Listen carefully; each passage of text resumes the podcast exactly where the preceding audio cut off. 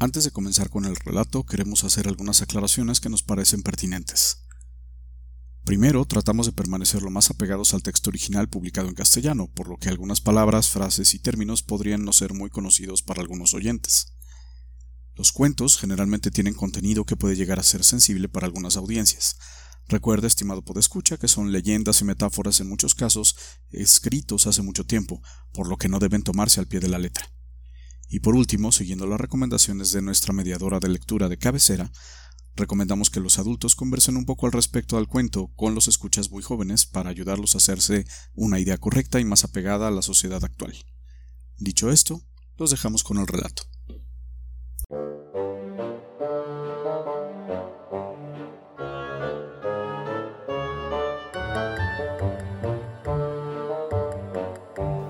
Hans, el hijo de la sirena.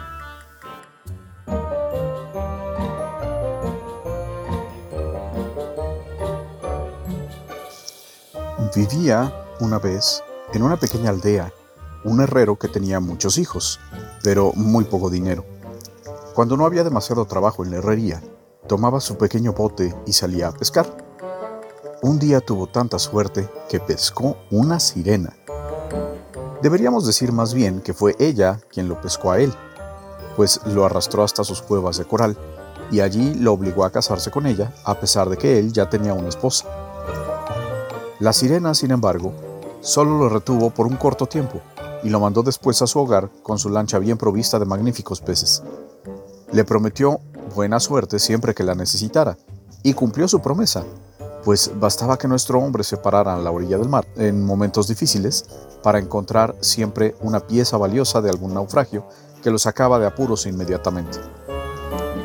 Después de siete años, empero, volvió la sirena a mezclarse en su vida en forma que él no imaginaba. Encontrábase el herrero una mañana, de pie ante la fragua, arreglando un arado, cuando se le presentó un apuesto joven. Buenos días, padre, lo saludó. Mi madre, la sirena, te envía sus recuerdos, y me encarga decirte que como he vivido con ella durante siete años, considera justo que pase a tu lado otros tantos. El herrero se rascó la cabeza, mirándolo atónito. Si eres tan alto y tan fuerte a los siete años como un hombre de 21, ¿cómo serás cuando pasen otros 14? Bien, bien. Cosas por demás extrañas suceden bajo el mar. Entra, entra. Creo que no te caerá mal un trozo de pan y un sorbo de vino. Seguramente que no, contestó el muchacho, cuyo nombre era Hans. Lo mandó el herrero a la casa, y cuando salió, le preguntó, Bien, hijo, ¿estás satisfecho? De ninguna manera, respondió el muchacho. Eso no fue más que un tentempié. El herrero entró con él, partió un pan entero por la mitad, colocó medio queso entre los dos trozos y se lo dio a Hans. Poco después regresaba el muchacho a la herrería y su padre volvió a preguntarle. Espero que esta vez sí haya sido suficiente. Tampoco, contestó Hans. Fue apenas un bocado. Creo que no hay mucha comida por aquí, así que será mejor que consiga un trabajo donde me den bastante de comer, o moriré de hambre. El herrero no se sintió precisamente triste al escuchar a Hans, y hasta le preguntó si necesitaba alguna cosa para el camino. Quisiera un buen bastón de acero, contestó el muchacho, que no se desgaste muy pronto. Trajo el hombre una barra de acero del grueso de un bastón, pero Hans la torció fácilmente con su dedo meñique. Entonces sacó otra barra, tan gruesa como el eje de una carreta, pero Hans, apoyándola contra la rodilla, la dobló como si se tratara de una varita de mimbre. Nuestro hombre juntó todo el acero que tenía y forjó un bastón más pesado que el yunque mismo. Este sí me servirá, dijo Hans, y tomó su nuevo barrote, haciéndolo girar entre sus dedos con toda facilidad. Lo consideraré como mi herencia, y ahora, adiós, me voy a buscar fortuna. Y salió al camino, y el herrero se sintió por demás satisfecho de haberse sacudido al hijo de la sirena, antes de que lo dejara sin dinero. Hans llegó a un magnífico palacio, situado en el centro de un hermoso parque, con grandes corrales y establos en las dependencias de la propiedad. El caballero, dueño de todo aquello, se encontraba apoyado en la cerca, y al ver a Hans le preguntó Hola amigo, ¿a dónde te diriges? Busco trabajo en donde se necesite un hombre fuerte a quien puedan dar suficiente de comer, contestó Hans. Pues ya lo has encontrado, muchacho, explicó el caballero. Por lo general empleo a dos docenas de trabajadores en esta época del año, y ahora solamente tengo doce hombres. Espléndido, se entusiasmó Hans. Si hago el trabajo de doce hombres, ¿me dará su comida? Por supuesto que sí, convino el caballero, pero solo que en verdad puedas hacer el trabajo de doce trabajadores.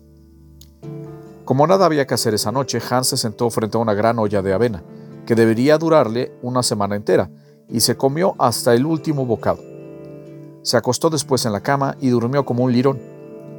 Muy temprano, a la mañana siguiente, salió el caballero a vigilar el trabajo, pero no vio a Hans por ningún lado. Dieron las doce del mediodía y seguía el joven durmiendo. Cuando el caballero entró en su cuarto, lo sacudió por los hombros hasta que se despertó. ¡Arriba, muchacho! le gritó. Si no te levantas pronto no harás siquiera el trabajo de un hombre. Cierto, bostezó Hans. Bien, tomaré mi desayuno y empezaré luego.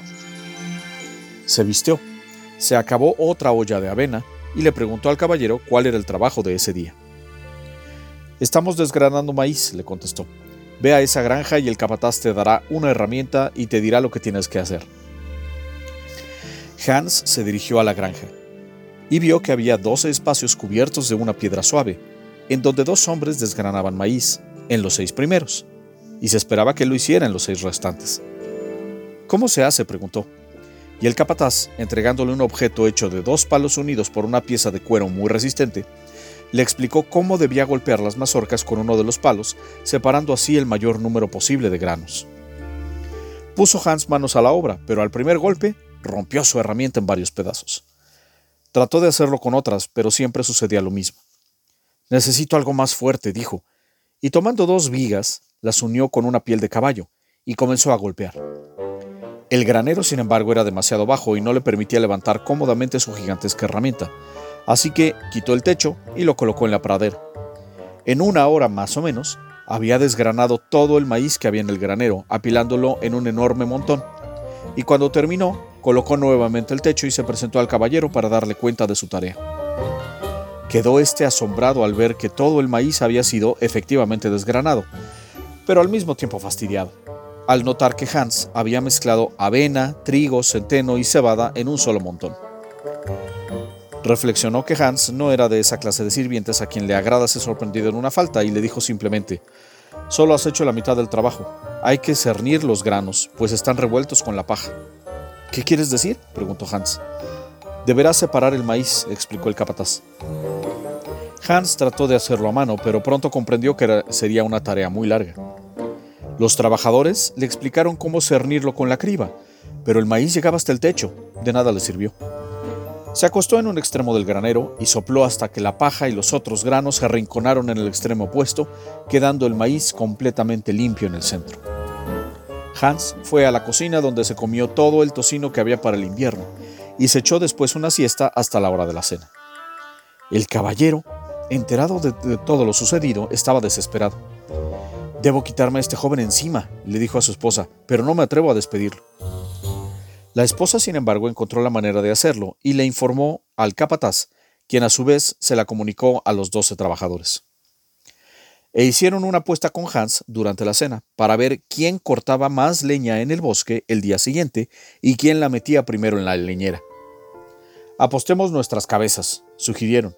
El que llegue al último pagará la apuesta con su cabeza. Todos estuvieron de acuerdo, incluso Hans, y a la mañana siguiente procuraron dejarlo dormir hasta muy tarde.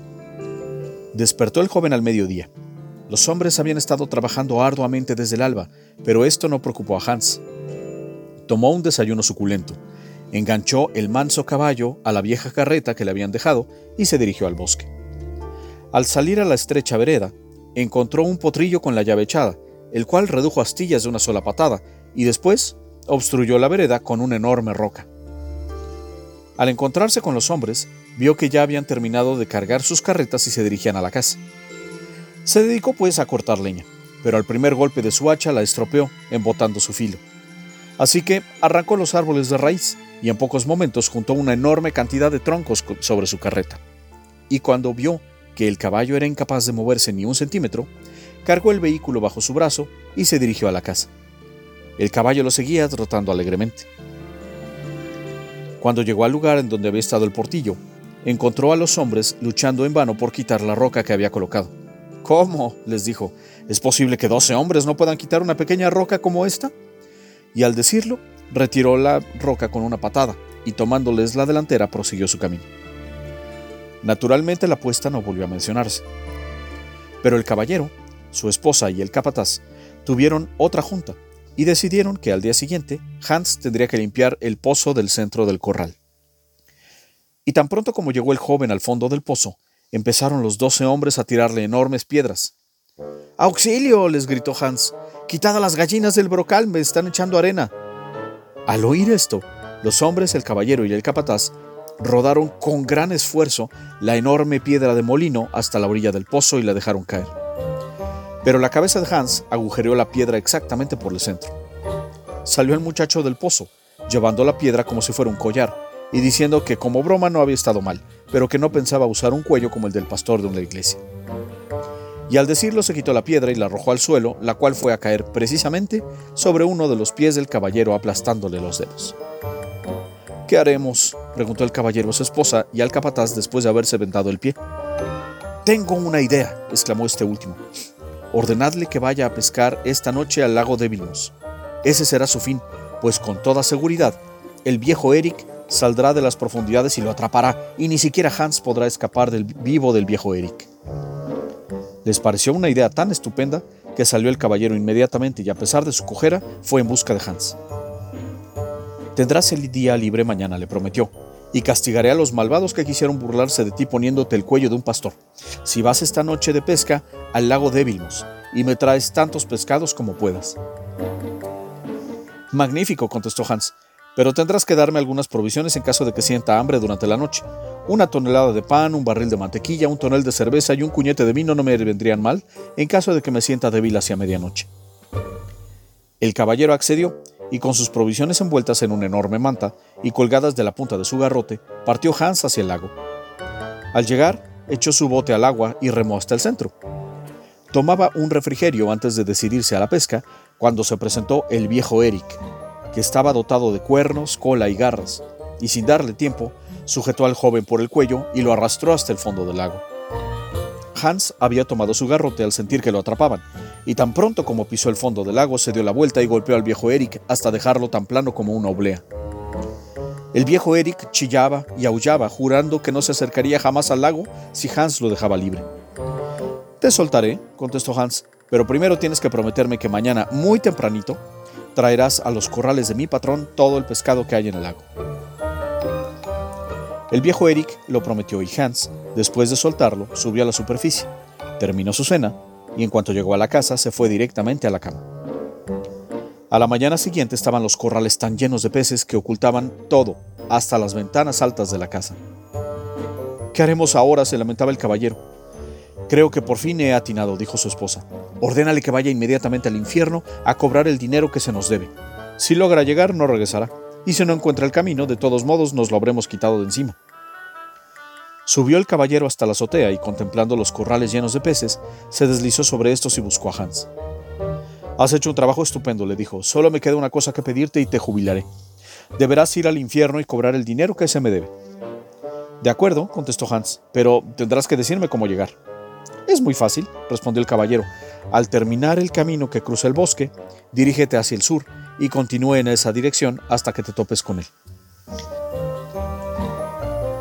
Salió Hans con doble provisión de comida, y no tardó en hallarse a un pecador que iba a encontrarse con el diablo.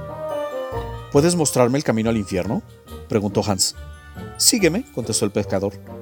Voy para allá lo más aprisa que puedo. Y pronto llegaron, efectivamente. Llamó Hans con tal violencia que su garrote hizo brotar chispas de la puerta. Un regimiento de pequeños diablillos respondió la llamada, preguntando qué se le ofrecía.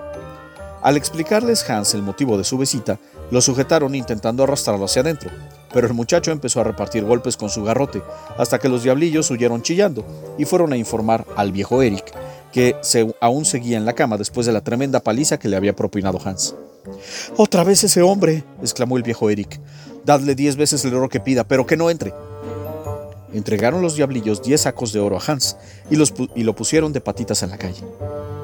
Recogió el muchacho los sacos y regresó a la casa del caballero. Estoy cansado de tanto trabajar, le dijo, así que me retiro para siempre.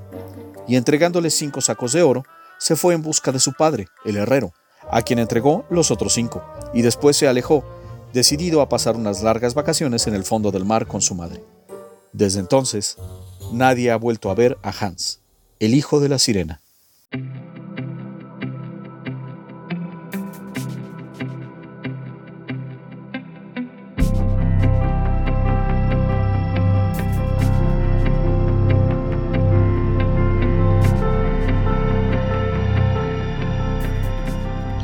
Esta narración pertenece al libro Once Long Ago, Había una vez, los mejores cuentos infantiles de todo el mundo, de la editorial Golden Pleasure Books de Inglaterra, 1962, con la versión en castellano de Mercedes Quijano de Mutiozábal.